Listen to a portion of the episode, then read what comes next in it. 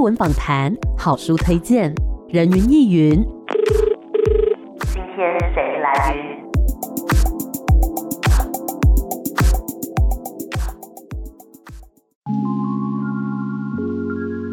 人云亦云。今天我来云，嘿、今天人云亦云的节目现场呢，邀请到的这一位，我不夸张哈，他的书来到我的书柜的时候，就已经有大概三到四名同事跟我报名说我要看这一本书。我说你们等一等，等我看完，等我访完好吗？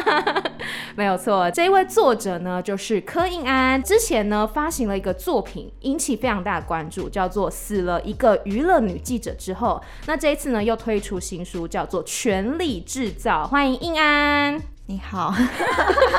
对于我这么激昂的一个开场，印安相当冷淡的回应 了。我只是紧张。不要紧张，我们今天就是来聊聊天。好，相较于就是印安笔下，你知道非常的观察人性，非常洞悉这个世界的那一种文字的力道，印安本人感觉比较害羞呢，嗯、对， 平常比较边缘。比较在观察这个社会啦，对不对？这样才能创作出好的作品。对，好听一点是这样说。好，我们现在聊聊你的作品好了。嗯嗯嗯首先，第一本应该是死了一个娱乐女记者之后，对对不对？那这个故事它描述的背景是什么呢？嗯，他在讲说有一个女记者，她在一个夜店的 party 上面死掉了，坠楼身亡。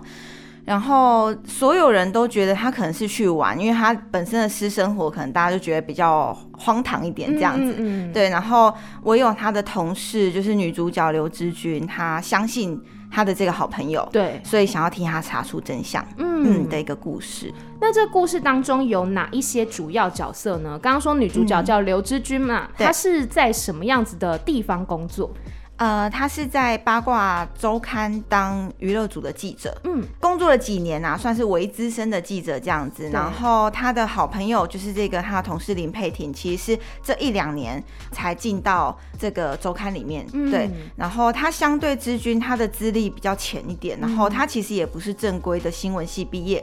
所以她也没有充足的人脉啊，因为记者需要很多人脉嘛，嗯所以她一开始会出很多错，那都是知君在帮她 cover，、嗯对哼他们两个是这样子，就是一个非常友好的关系。嗯，对那除了他们两个之外，还有没有一些重要角色呢？嗯，里面会有他们的主管副总罗姐，嘿然后罗姐就是一个出场就在骂人的角色，哦但其实是比较刀子嘴豆腐心啊，嗯嗯对她嗯其实是一个好人，对，然后还有他们的像是中阶主管叫做慈芳，慈芳是一个。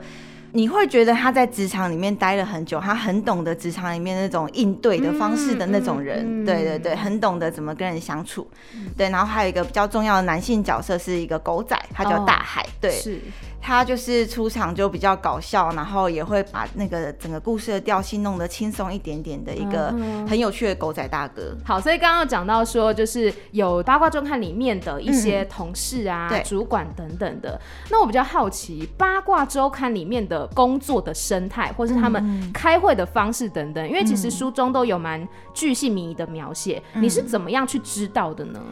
一开始我们其实访谈了一些非常资深的娱乐记者，嗯主要是从跟他们交谈的过程中去得到这些资讯。嗯嗯，然后呃有一个天时地利人和的状况，是因为静文学的办公室旁边就是《静周刊》哦然后其实每次要进到静文学，就是会经过《静周刊》嗯哼 对，所以其实那整个氛围也是会蛮了解的，因为周刊就是做新闻媒体的那种氛围，跟一般的办公室其实会略略不一样嘛。对，所以也会从这样去感受。嗯嗯哪里不一样呢？会比较紧张吗？还是说大家会有一点伺机而动之类的？有点好奇，就比较不是那么文静的一个职场。哦对对对，会觉得说哦，可能比较活泼一点嘛，或者是比较机动性强一点的感觉，嗯，嗯感觉大家家都很忙碌。对对对，很忙碌的感觉，嗯嗯嗯。那最一开始为什么会想要创作这样的题材呢？呃，女记者的话，其实是一开始因为静文学有静周刊的这些资源嘛，对，所以其实那个时候静文学很想要发展一个跟记者，尤其是娱乐记者相关的一个故事，嗯，然后就找我来合作。是那我进来之后，我希望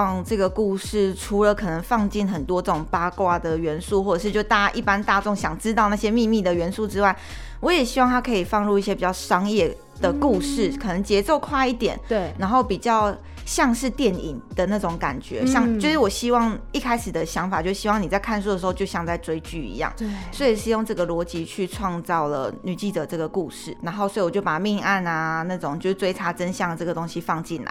然后包括因为我自己很喜欢女性的故事，所以就希望这是一个以女性为主在走的一个小说。嗯嗯，我的确在读的时候就很像在看剧，所以我跟你讲，这本书害我看到凌晨三点半，真的吗？ 我没有要睡觉，你知道吗？我那时候已经很累了，然后但是我想说，好，再看一张就好。我很想要知道嗯等一下会怎么样。然后呢，哎、下一张又停在一个你知道很紧张的地方，我就是一直就像那个看剧的人一样，嗯再看一集，再看，我再看一张，我再看一张，然后我就凌晨三点半就看完 了。太好了，感谢你，这就是我想要 的。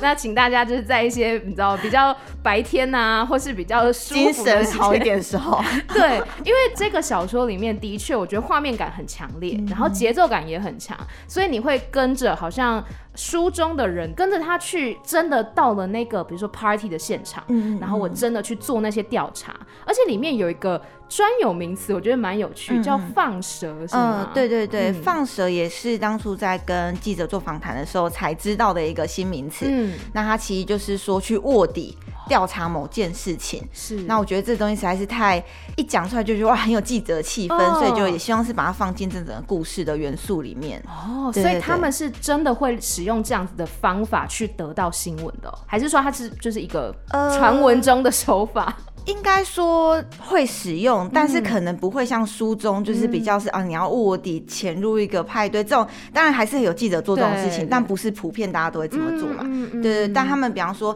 你可能乔装身份去打听一个消息啊，这个也是好像蛮常见的一件事。是，我觉，而且我觉得在书中就可以看到记者那一种非常坚韧不拔的精神，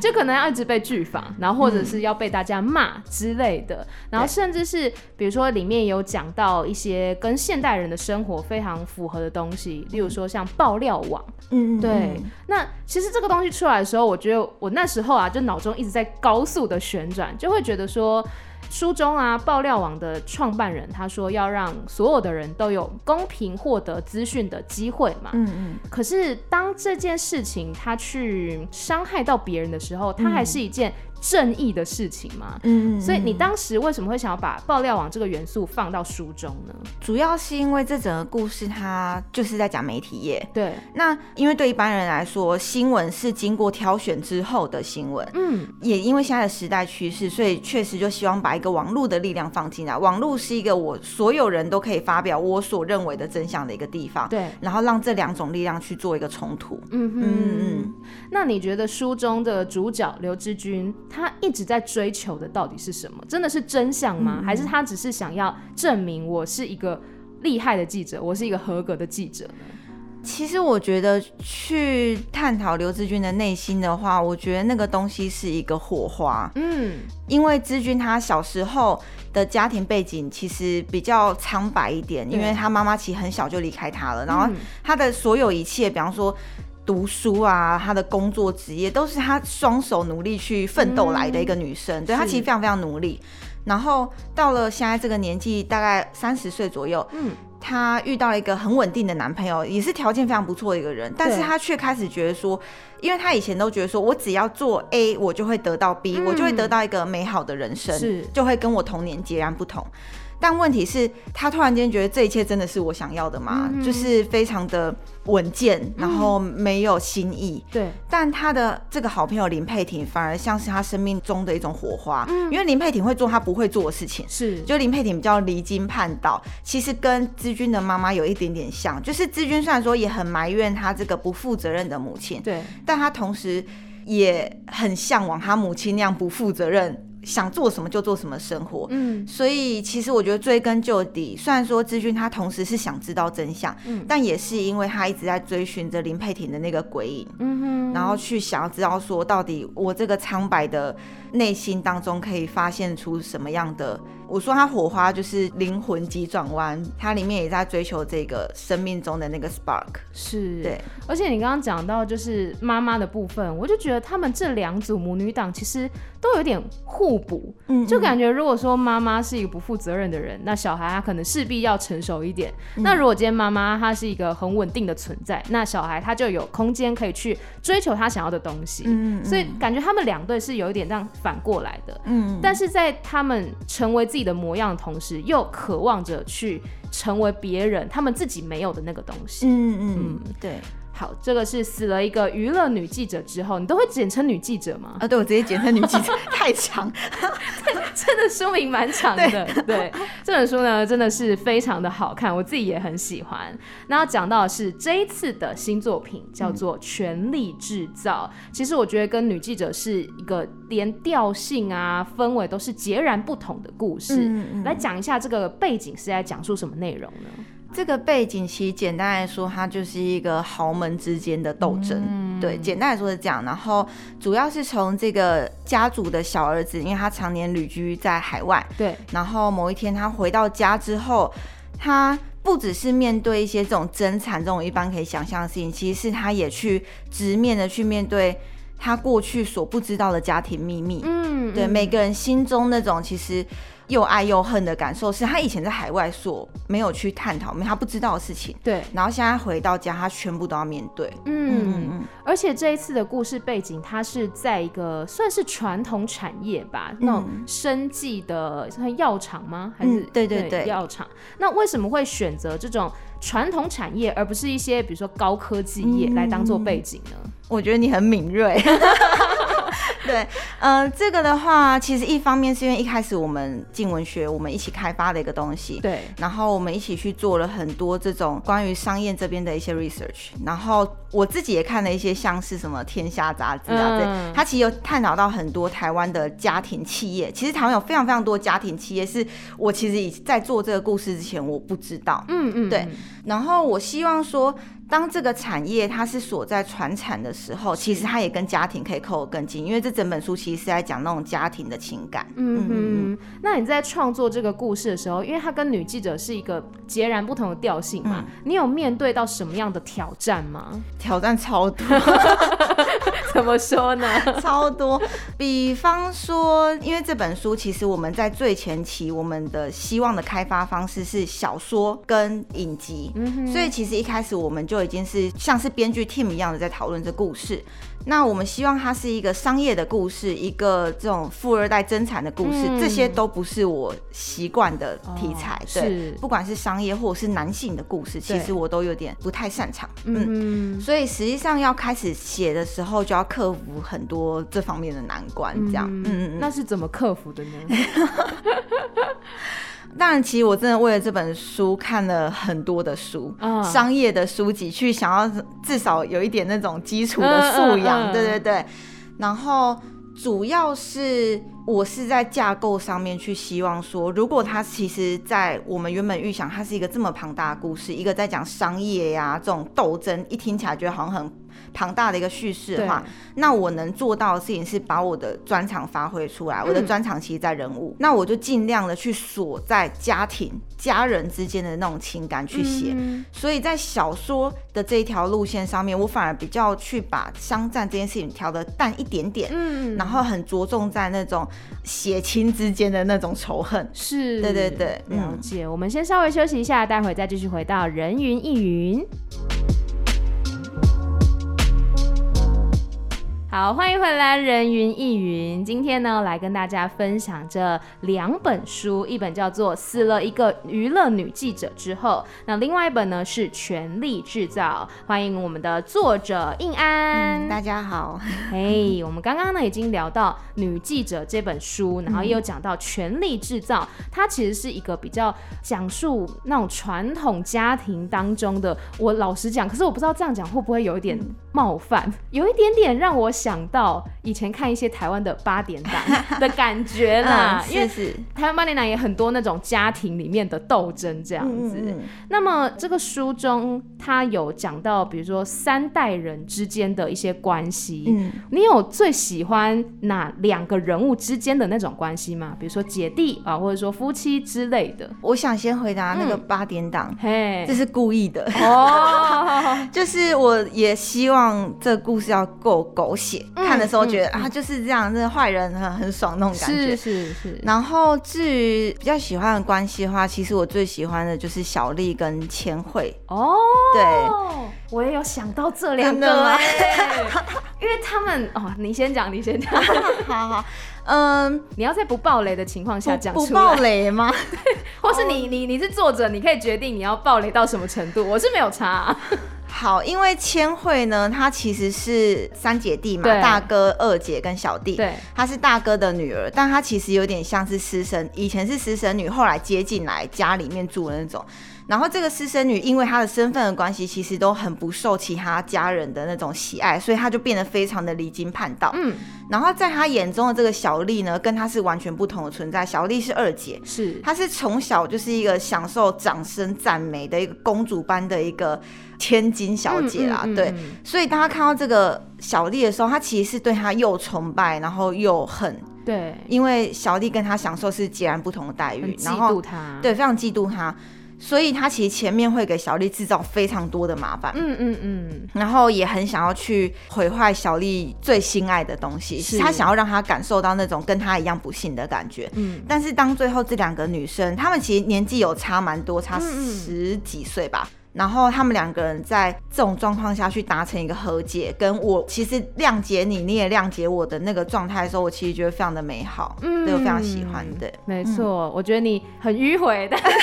有有讲到，对，都有讲到。我一开始也是会觉得说，哇，千惠就是那个嗯大哥女儿呢，怎么怎么可以这样子呢？对，但是后来又觉得她其实是她都有理智，她自己在做什么。嗯她是故意的，她前面对是故意这样做的，但她后面她也可以，比如说有人在诋毁小丽的时候，她也会去挺身保护她。嗯对，我得觉得这个是很真实的东西，他不是说为了反对而反对，而是他还是很 follow 他自己的内心啦。嗯对然后除了他们两个之外，我还蛮喜欢宋志诚跟千光，哦，我也蛮喜欢他们嗯的，对对就对，他们有一种不在这个狗血故事里面的感觉，因 为他们就是很美好的一个关系嘛，嗯是。宋志诚是男主角嘛，就是那个大哥、二姐、小弟，他嗯嗯是小弟，对然后千光是大哥的儿子，所以其实志诚的角色就有一点像是你知道哦，爸爸的兄弟，但是感觉有点像是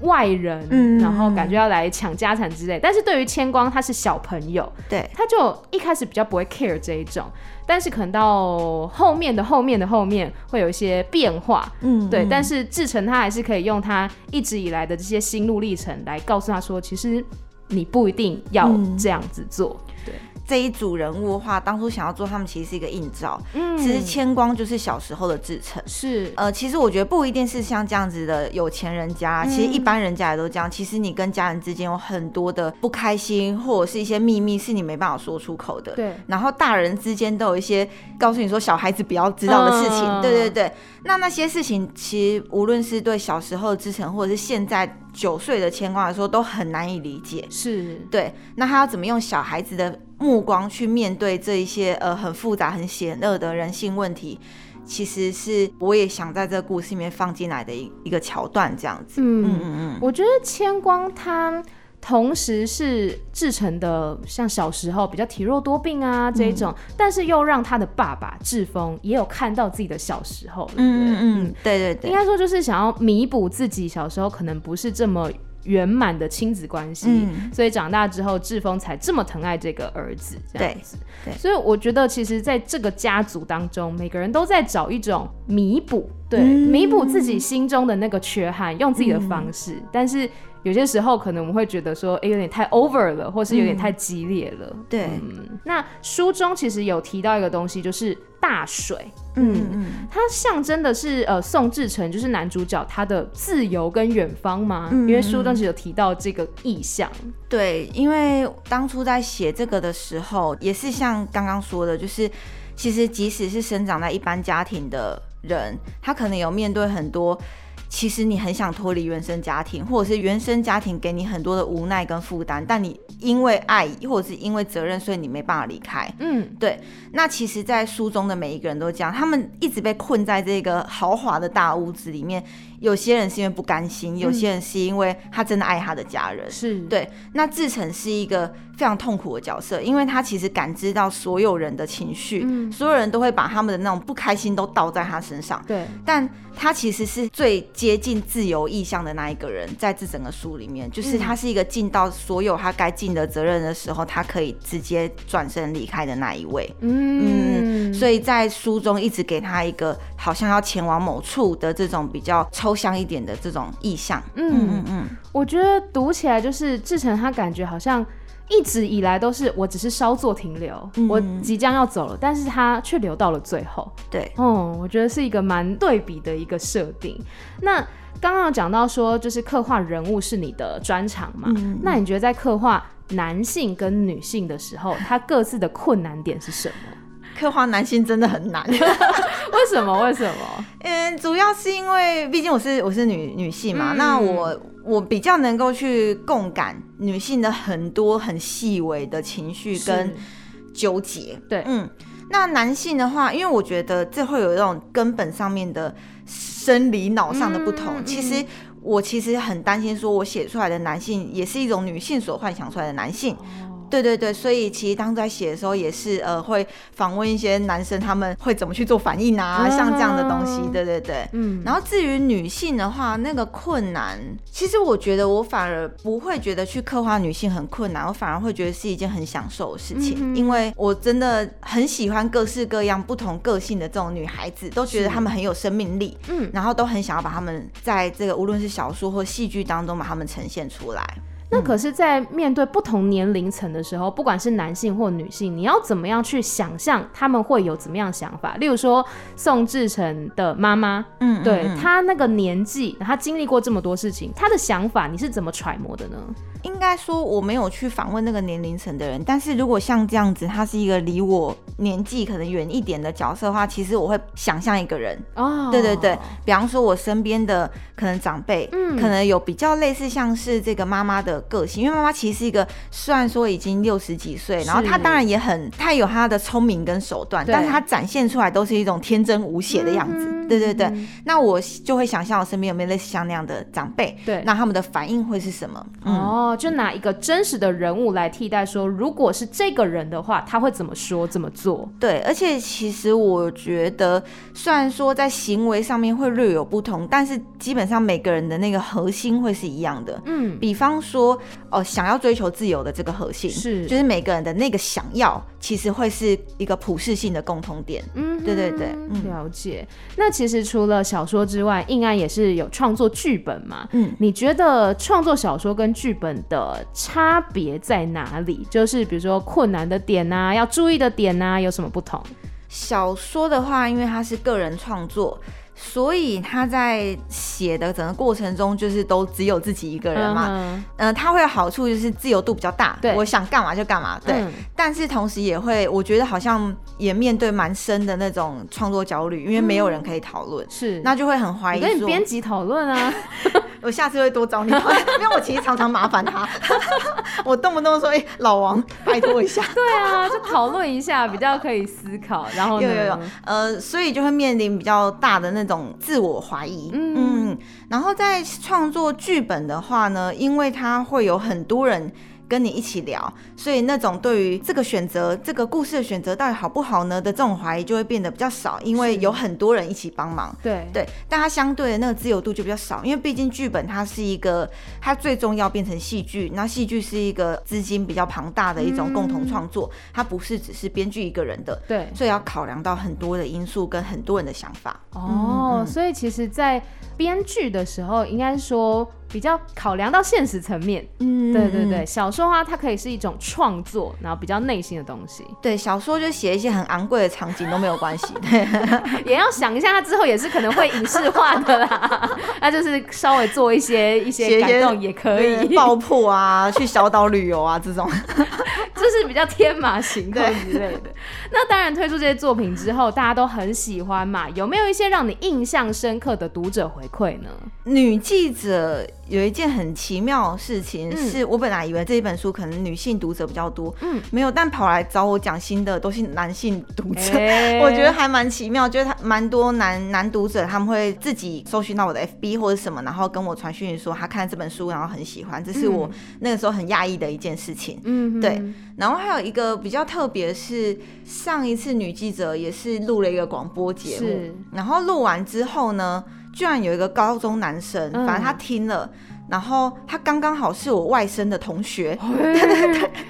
世界这么小，对，然后就是他也因此介绍这本书给他，觉得啊诶，居然也可以有高中生的读者，觉得很很惊喜这样子。嗯，了解。所以它触及到的人其实蛮意想不到的，就嗯跟嗯最初设定的 TA 不一定是相符。对。对对，嗯蛮奇妙的一件事。那你自己在创作的当下，跟作品正式的出版之后，你自己的心境上有什么不一样吗？或是你有获得什么样子的收获吗？应该是说，我现在也真的还是一个非常新的一个创作者。嗯然后，尤其在创作女记者的时候，那时候更是也没有其他写这么长的小说的经验。所以，其实我在写这两本的时候，都希望给自己一些挑战。比方说，女记者，我希望她非常商业。嗯，那在写《权力制造》的时候，我希望她。可以写的比女记者更深入一嗯点，她是往人性的一些黑暗或者是一些比较幽微的角落去做挖掘的，是所以《权力制造》会写的比较细致，嗯，所以这两本书其实我觉得带给我的收获都是